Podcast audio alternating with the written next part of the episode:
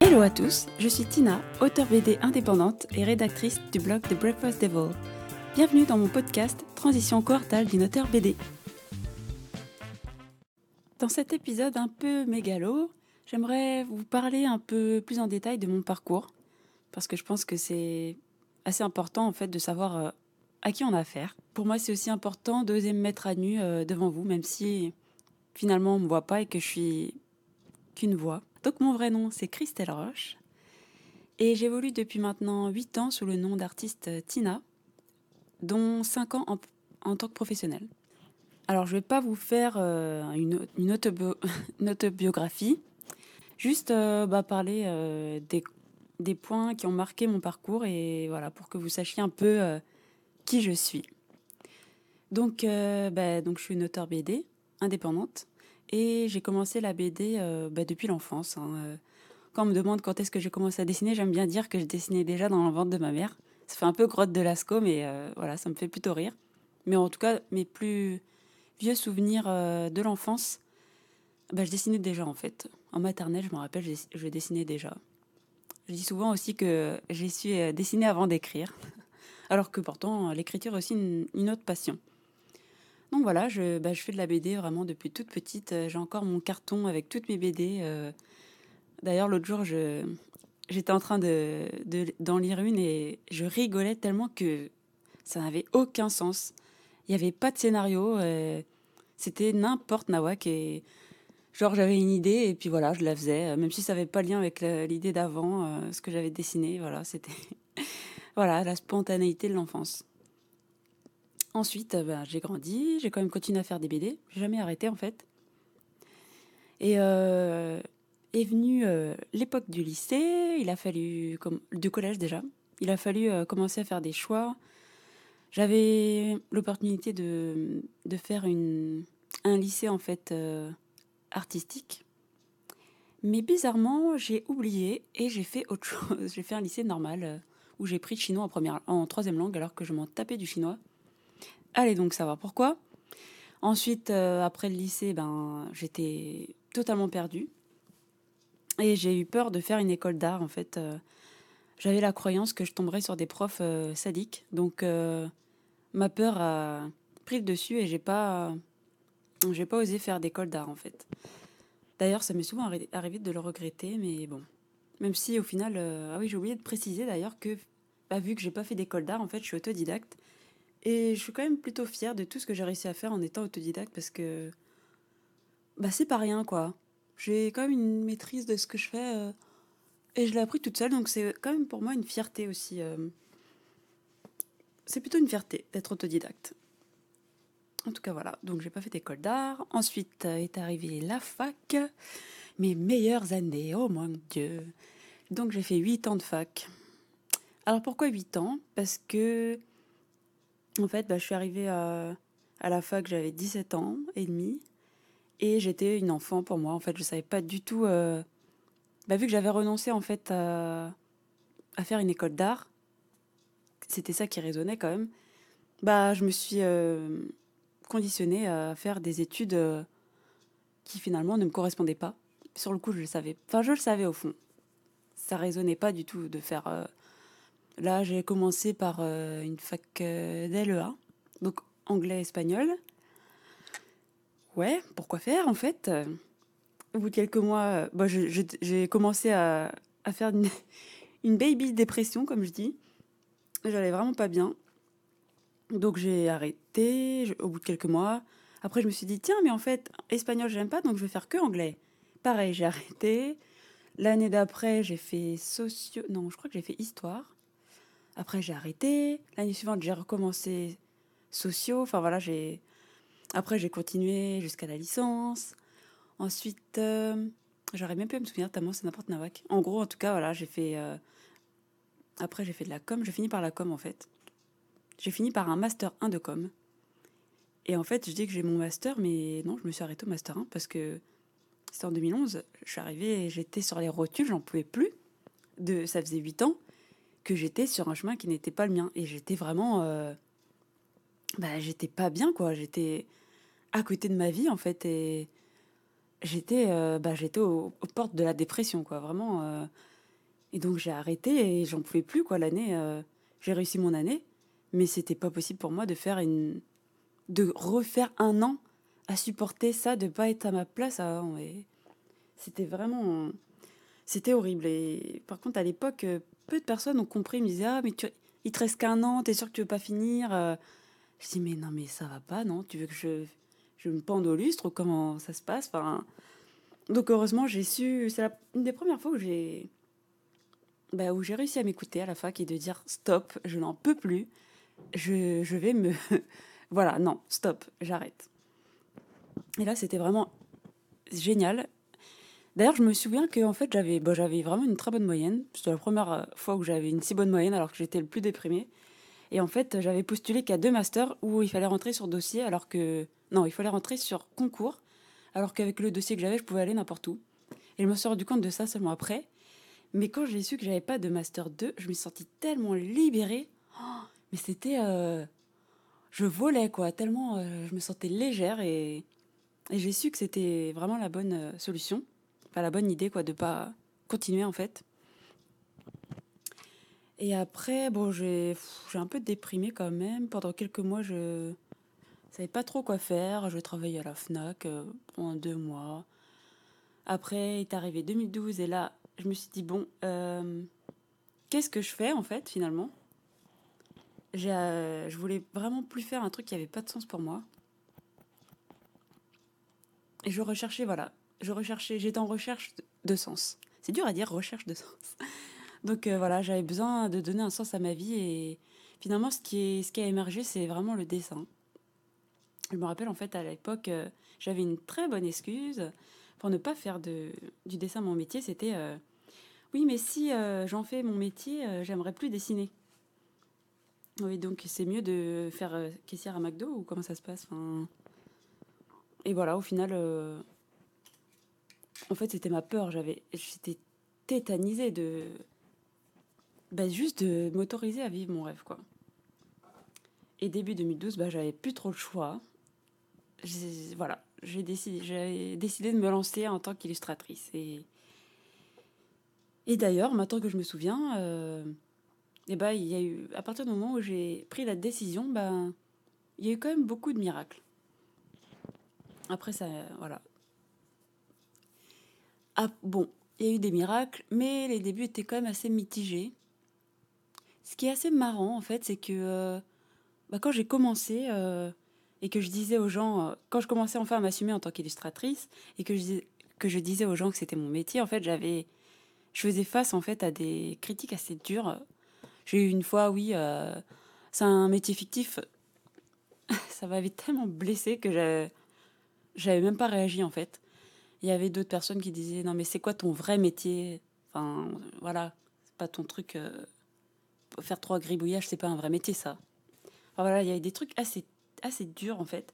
Et bizarrement, bon je spoil un peu, mais avec euh, le temps, plus j'assumais que c'était mon métier, plus les commentaires des gens étaient doux, puis très admiratifs en fait. Donc avec le recul, j'ai pu me rendre compte que c'était que les critiques en fait que j'avais, c'était ce que je pensais au fond de moi. C'est comme si en fait les autres, c'était un peu les miroirs de ce que je pensais au fond et que j'osais pas me dire. Donc quand je me suis lancée en fait, je savais pas que j'avais toutes ces croyances euh, bah, sur le métier d'artiste euh, et que pour moi c'était pas un vrai métier. Je savais pas que j'avais tout ça en fait au fond. euh, toutes ces peurs, en fait, c'était peut-être pour ça aussi que j'ai pas voulu faire euh, une école d'art, je sais pas.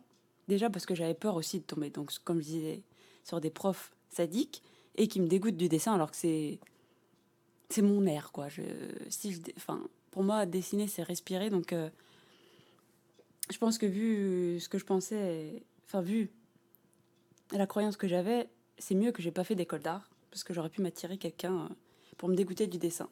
Donc voilà, heureusement que je l'ai pas fait, mais bon. Donc voilà, je reviens à 2012. Donc euh, après, il y a eu aussi cette difficulté à accepter d'être payé. C'était surtout un problème de légitimité, en fait. Je me sentais. Euh, je me disais, oui, bah, je dessine bien. Ça, j'ai toujours. Je me suis toujours dit que je dessinais bien. Mais. Euh,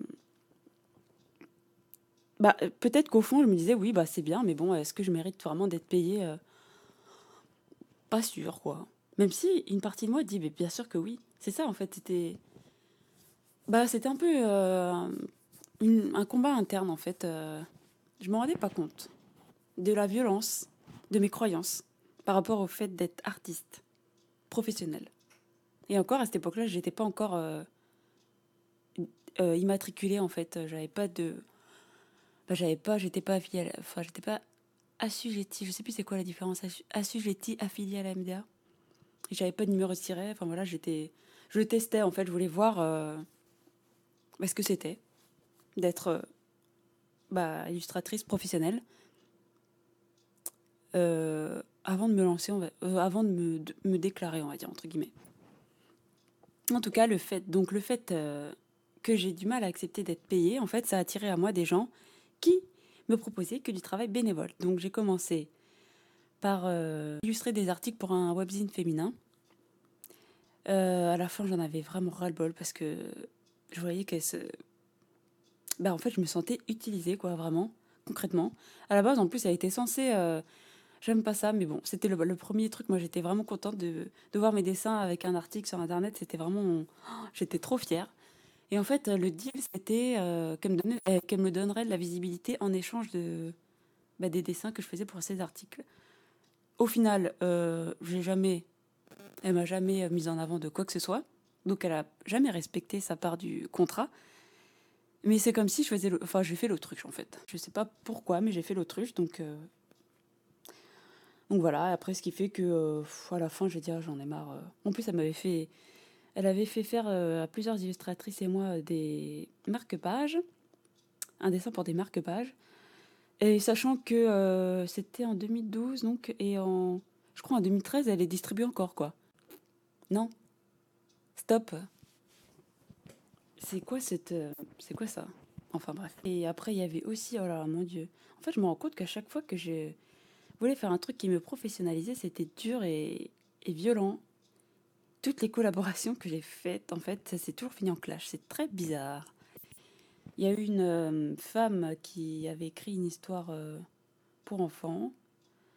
Et en fait, elle m'avait contacté pour que je fasse les illustrations. Au début, elle était très gentille. Et puis, euh, du jour au lendemain, elle a montré son vrai visage. Et en fait, elle voulait me commander. Pour elle, elle était ma patronne. On n'était pas associés, en fait, dans ce projet je, lui avais, je lui avais fait des retours sur son histoire, des trucs qui pourraient. Enfin, je lui avais donné des petits. Euh, c'était pas des critiques, en plus, c'était juste. Euh, je voulais un peu apporter à l'histoire aussi, mais elle était catégorique. Hein. C'était elle qui écrivait, c'était son projet. et moi, je, devais juste dessiner. Donc voilà, super. Bizarrement, j'ai quand même fini ce projet, alors que ça aurait été maintenant, j'aurais dit, mais dégage, en fait. Comme quoi quand on débute, euh, enfin moi en tout cas quand j'ai débuté, je me sentais vraiment pas euh, bah, de dire stop quoi. Quand j'en avais marre tout de suite, j'attendais vraiment d'être à bout. Je me rappelle en plus que j'avais, elle m'avait donné une deadline et tout, j'étais en stress, c'était horrible. J'avais fini les dessins en mode oh, crise de nerfs et tout. Enfin, j'étais vraiment, euh, bah, j'étais pas du tout en paix avec ce projet de base, donc donc voilà, c'était c'était vraiment naze, en fait. Donc voilà, ça c'était en 2012. Après, j'habitais dans le 77 à l'époque et j'ai, j'étais en lien avec euh, la MJC de la ville où j'habitais. Et j'ai pu faire. Euh, bah, j'ai pu être interviewée par la radio locale et aussi euh, dessiner en live. et non, oui, l'expo c'était l'année d'après. Donc voilà, j'ai. En fin d'année 2012, en fait, il y a eu quand même beaucoup de trucs qui se sont concrétisés, quoi. Et alors en 2013, euh, j'ai commencé l'année en faisant une expo collective où j'avais deux dessins à moi. Donc ça m'a mis un peu le pied à l'étrier. Ensuite, euh, en mai, je me suis euh, immatriculée. ce nom est un peu bizarre, mais donc j'ai demandé un numéro de siret. D'ailleurs, je crois que c'est à ce moment-là, non, c'était en 2012 que je me suis inscrite à la, Maison des artistes. Et donc en 2013, je me suis immatriculée auprès de la Société foncière des entreprises. Donc j'ai eu un numéro de ciré. Et je pensais que c'était la solution à tous mes problèmes, en me disant, voilà, mais maintenant que j'ai un numéro de siret, c'est concret, j'ai une entreprise, je suis une artiste professionnelle, et ça va régler tous mes problèmes. Ou pas. Et en fait, euh, ça n'a rien changé. Mes doutes étaient toujours là, mes croyances toujours là. Et c'était toujours aussi compliqué de, bah de, bah de décoller, on va dire. Pourtant, quelques jours plus tard, j'ai fait mon, ma première expo en solo, donc euh, dans cette MJC, où là, il y avait que mes dessins, que moi. Bon, euh, ils n'ont pas fait venir des gens de ouf, hein. c'était surtout ma famille, mes amis, en fait. J'étais quand même plutôt déçue d'ailleurs de la gestion de mon expo, mais bon, voilà, ça me, manquerait quand même un peu dans une démarche plus professionnelle. Euh, ensuite, euh, il y a eu en juillet, en fait, j'ai rencontré un collectif d'artistes qui dessinait tous les mercredis dans un bar à Paris. Et là, c'est vraiment là où il y a eu un avant-après, quoi. C'était la première fois que je côtoyais des gens qui dessinaient mieux que moi. Je dis ça sans prétention, c'est juste que bah moi, ça m'a vraiment aidé en fait parce que ça m'a mis la barre bien plus haut. Parce que je me disais, attends, mais euh, je dessine trop mal comparé à eux. Donc au final, bah, ça m'a forcé à sortir de, mes zones de confort et euh, bah, de dessiner de mieux en mieux en fait. De me pousser dans mes retranchements et de faire mieux. Et franchement, en deux mois, deux, trois mois, euh, mon style, c'était plus le même quoi. C'est il était vraiment euh, solidement ancré. Euh, et waouh, j'ai vu l'évolution, euh, ça n'avait rien à voir. On voyait avant, mon style était un peu timide. Et en fait, le fait de côtoyer des gens qui dessinaient mieux, ça m'a donné une confiance, bizarrement. Au tout début, c'était hyper dur parce que je me disais, mais je dessine comme une merde, je vais arrêter. Mais en fait, à force, ça m'a donné confiance parce que les gens aussi, bah, des gens qui dessinaient mieux que moi disaient que je dessinais bien. Donc, ça m'a. Pour moi, c'était vrai, vu que c'était des gens qui dessinaient mieux. Et ils me disaient, quoi corriger pour dessiner encore mieux. Donc j'ai vraiment beaucoup évolué au contact de ce groupe. Et en plus, euh, j'ai pu commencer à faire des salons. Donc euh, d'être de l'autre côté de la table, euh, par exemple dans les salons comme bah, Paris Comics Expo, Paris Manga, c'était mon tout premier salon en 2014. Paris Comic Con, Bruxelles Comic Con, enfin voilà, j'ai fait vraiment beaucoup de salons. bah, en, deux ans, j'en ai fait euh, peut-être une vingtaine, si c'est pas plus. J'en ai fait vraiment énormément. Et c'était la première fois que j'étais au contact d'un vrai public, donc c'est-à-dire pas ma famille, mes amis, qui en gros sont un peu obligés euh, d'aimer ce que je fais, on va dire. Et euh, c'était vraiment très très formateur. Déjà même, ça m'a permis d'élargir mon réseau professionnel et donc d'aller à la rencontre du public et aussi de faire mes premières ventes. Et euh, je me rappelle mon tout premier salon, en fait, euh, c'était, euh, j'étais à côté d'une fille qui vendait énormément. Elle s'asseyait, elle s'est assise, et en fait, les gens ont défilé toute la journée. Et moi, j'étais à côté avec mon pauvre dessin, là, en mode, mais mon Dieu, mais pourquoi je suis venue, en fait? Et heureusement, en fin de journée, il y a un mec, il m'a demandé, ah, mais c'est beau les dessins que vous faites, là, est-ce que c'est à vendre j'ai dit, bah oui. Et au final, voilà, c'était ma toute première vente, un dessin à 60 euros. Et j'étais tellement fière, mais tellement fière. Alors que maintenant, bah, j'ai vendu des dessins bien plus chers. Hein. Mais euh, c'était waouh, c'était mon premier, euh, ma première vente avec euh, un vrai client, quoi. Et oh, j'étais, j'étais refaite, quoi. Trop génial. Donc voilà, ensuite, bah, voilà, je ne vais pas non plus détailler année par année, mais bon, les, trucs un peu marquants. Euh, ensuite euh, est arrivé mon, projet BD, donc euh, Rodam Willows. Et là, c'était la douche froide parce que la BD à la base, c'est intuitif pour moi. Et bah, j'en ai fait, comme je disais, depuis toute petite. Et là, en fait, le fait que ce soit un projet professionnel, que je voulais en plus auto-éditer, donc bah, faire financer par les gens, avec une campagne de financement participatif, je savais pas, en fait, que ça allait soulever mais énormément de doutes, de blocages, de remises en question. Et qu'en fait, pendant des mois, même des années, enfin un an et demi, j'arrivais pas à dessiner en fait dès que je me mettais devant ma page, mais c'était euh, mais c'était l'angoisse totale quoi. C'était euh, une torture euh, et je pouvais pas dessiner quoi. C'était horrible et je, je savais pas, je savais pas que ça allait me faire ça. Et donc j'étais perdue. J'ai passé, bah, comme je disais, bah, plusieurs mois, euh, bah, un an et demi en tout, si on met tous les, tous les, toutes les périodes euh, bout à bout. Mais voilà, c'était hyper dur. Pourtant, le scénario, en fait, euh, bah, l'écrire, en fait, ça allait. Mais c'était quoi? Il fallait passer au dessin. Oh, mon Dieu, mais c'était une torture sans nom. Mais cependant, fin 2016, j'ai quand même... Euh, c'était le 14 octobre d'ailleurs, 2016.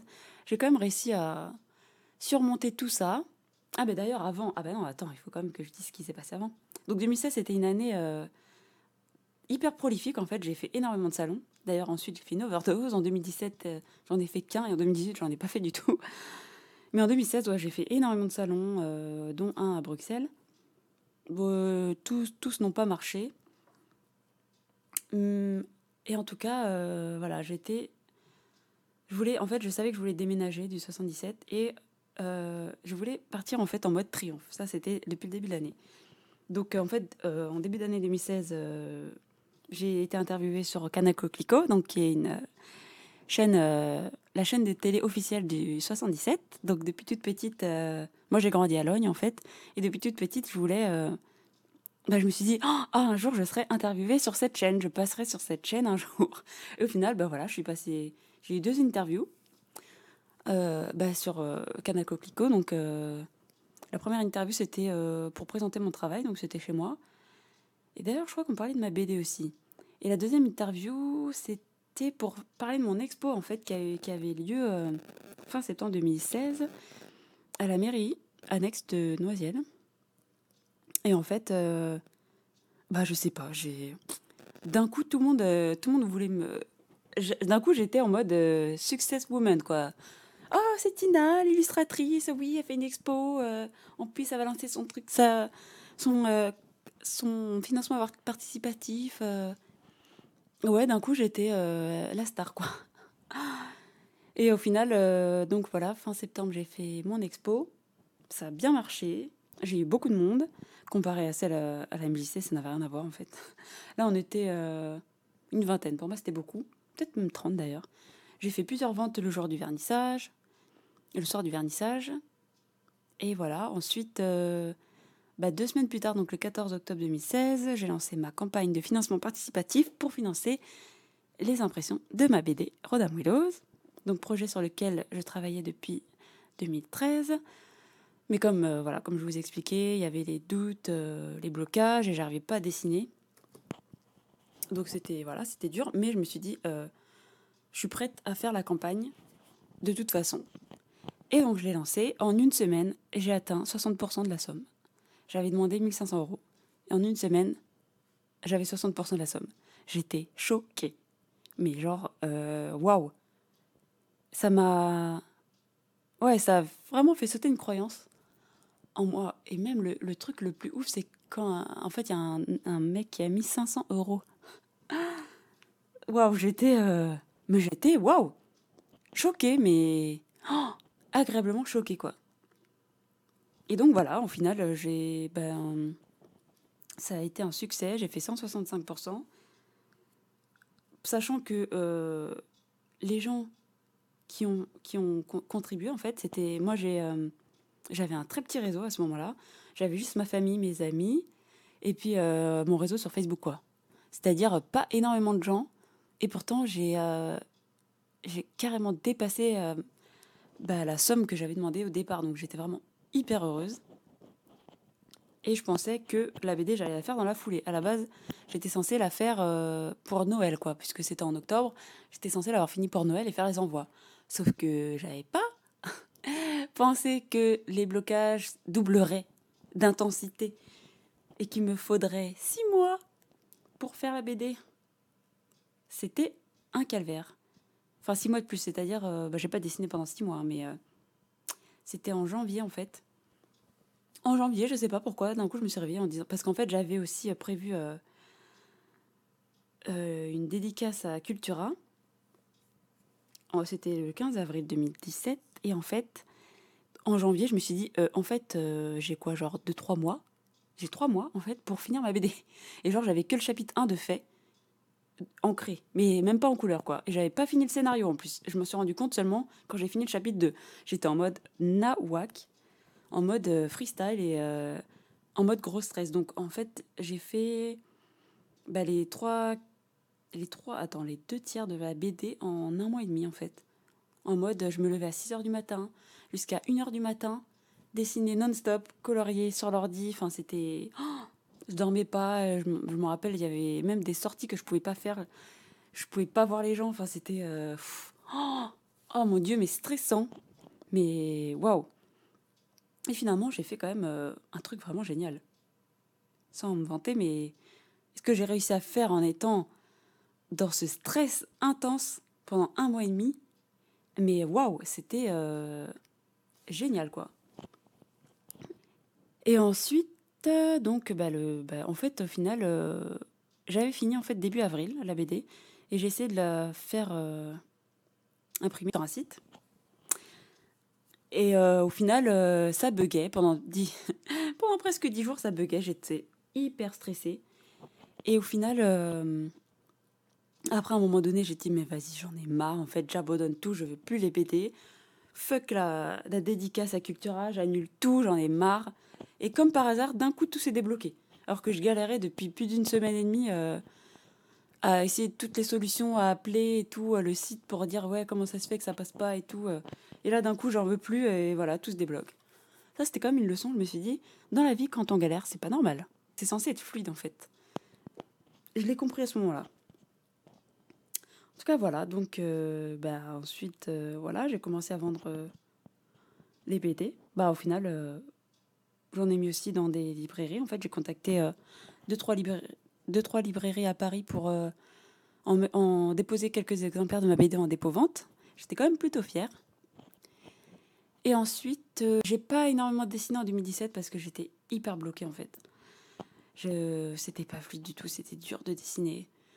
J'avais jamais eu ça avant en fait bah, d'être pro. Et en fait, là, en mai 2018, là, euh, c'était les 5 ans euh, de mon entreprise, Tina, en fait. Les 5 ans de mon immatriculation en tant qu'artiste professionnel. Et c'était. Euh, j'étais tellement déçue. Mais j'étais mais déprimée. Mais je me suis dit, mais attends, mais en 5 ans, j'ai galéré, mais comme jamais. Je me suis dit, mais à quoi ça a servi tout ça? Pourquoi est-ce que je me suis mise en pro pour pour euh, être malheureuse, ne pas avoir d'argent et galérer, ne même plus réussir à dessiner? Je dis mais c'est quoi l'intérêt? Et j'étais décidée à arrêter totalement en fait, à lâcher l'affaire, mais euh, j'en pouvais plus en fait, j'étais à bout. Et j'ai dit mais ça a servi à quoi tout ça? Et je sais pas ce qui a fait que j'étais quand même décidée à arrêter hein, le dessin, vraiment à garder ça pour moi et à faire autre chose. Je savais pas du tout quoi faire, mais euh, je savais que je voulais plus être euh, artiste pro parce que c'était trop dur et j'en avais marre en fait. J'étais perdue, je savais pas où aller. Euh. D'ailleurs, ah peut-être que c'est en fait en bah, quelques jours, cinq jours plus tard, en fait, j'ai co-animé en fait un atelier d'écriture avec Mrs. Roots à qui j'avais envoyé ma BD en fait en début d'année. Elle avait adoré, on s'était rencontrés, on avait eu un coup de cœur l'une pour l'autre et et en fait elle m'avait proposé de, co-animer cet atelier euh, avec elle. Euh, ça s'appelait, euh, c'était un cycle de trois ateliers qui s'appelait De quelle couleur est ta peau noire? Et en fait, ben le fait de partager mon parcours en fait devant ces femmes, c'est marrant parce que ça m'a débloqué au niveau du dessin j'ai été me montrer vraiment sincère et honnête. J'ai parlé de mes blocages euh, par rapport à ma BD, que ça avait été hyper dur pour moi de la faire. Et au fait, je pense que déjà, c'était une partie de la guérison. Et même les échanges en fait que j'ai eus avec les femmes présentes, euh, je sais pas, ça m'a ça m'a fait switcher en fait et euh, ça a été un, un soulagement en fait. C'était ouais. Et ensuite, je suis rentrée chez moi, j'ai dessiné et j'étais choquée. J'ai dit waouh, comment c'est possible? Non, en fait, je me suis pas demandé comment c'était possible. J'ai dit génial, je prends, je me pose pas de questions.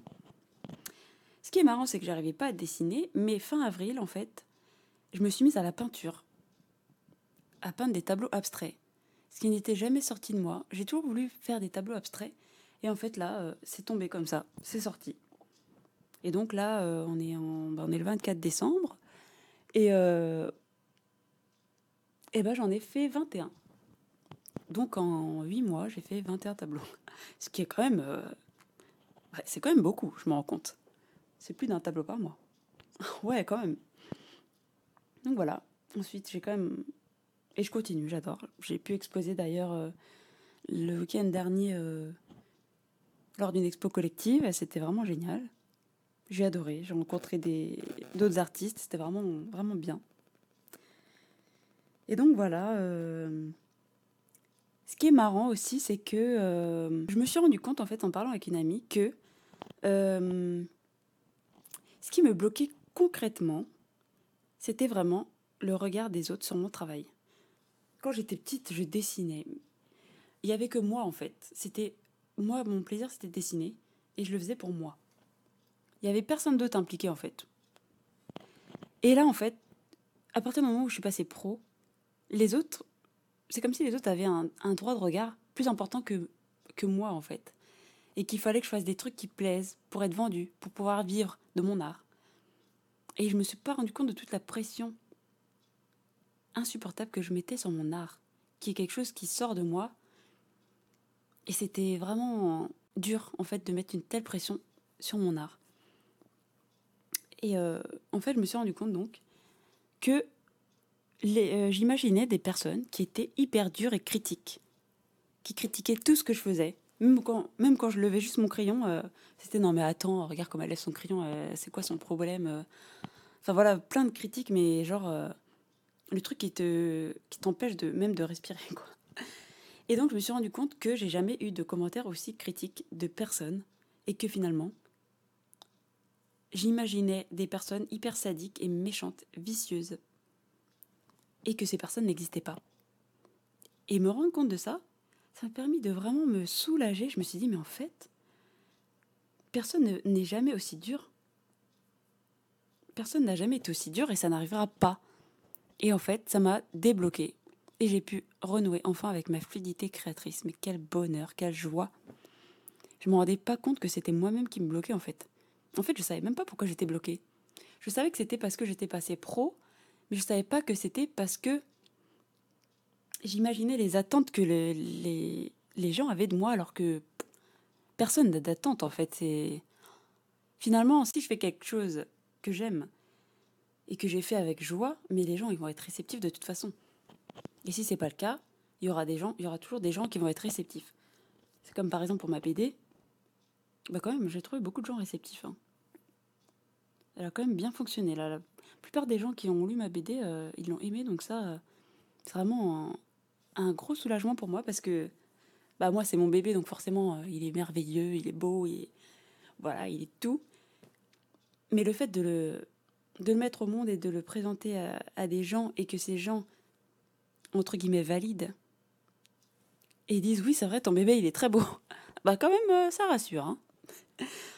Donc voilà. Bah là, j'en suis là maintenant. euh, Bah, les BD, elles se vendent très bien.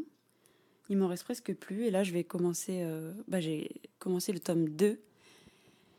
Et euh, bah, tout le monde demande déjà le tome 2. Donc voilà, je vais voir comment, comment je vais mettre ça en place pour, bah, pour aussi me faire plaisir. Parce que quand je me mets devant, la BD, le scénario, comme d'hab, ça va. C'est facile à écrire, c'est fluide. Mais alors, quand il faut passer aux pages, quand il faut passer au dessin des pages, là, voilà, pour l'instant, j'ai pas totalement trouvé comment euh, lâcher ça. Mais bon, j'y travaille. Donc, euh, bah voilà, j'apprends aussi. Bah voilà, donc, euh, ben, c'était long, je... mais je pense que c'est important que vous, voilà, maintenant vous me connaissez un peu plus et puis peut-être que mon parcours peut aussi résonner pour certains et peut-être que certains se reconnaîtront dans mon parcours et que ça les aidera. C'est tout ce que j'espère en fait. Donc voilà, bah merci à vous pour votre écoute. De belles fêtes à vous. À bientôt.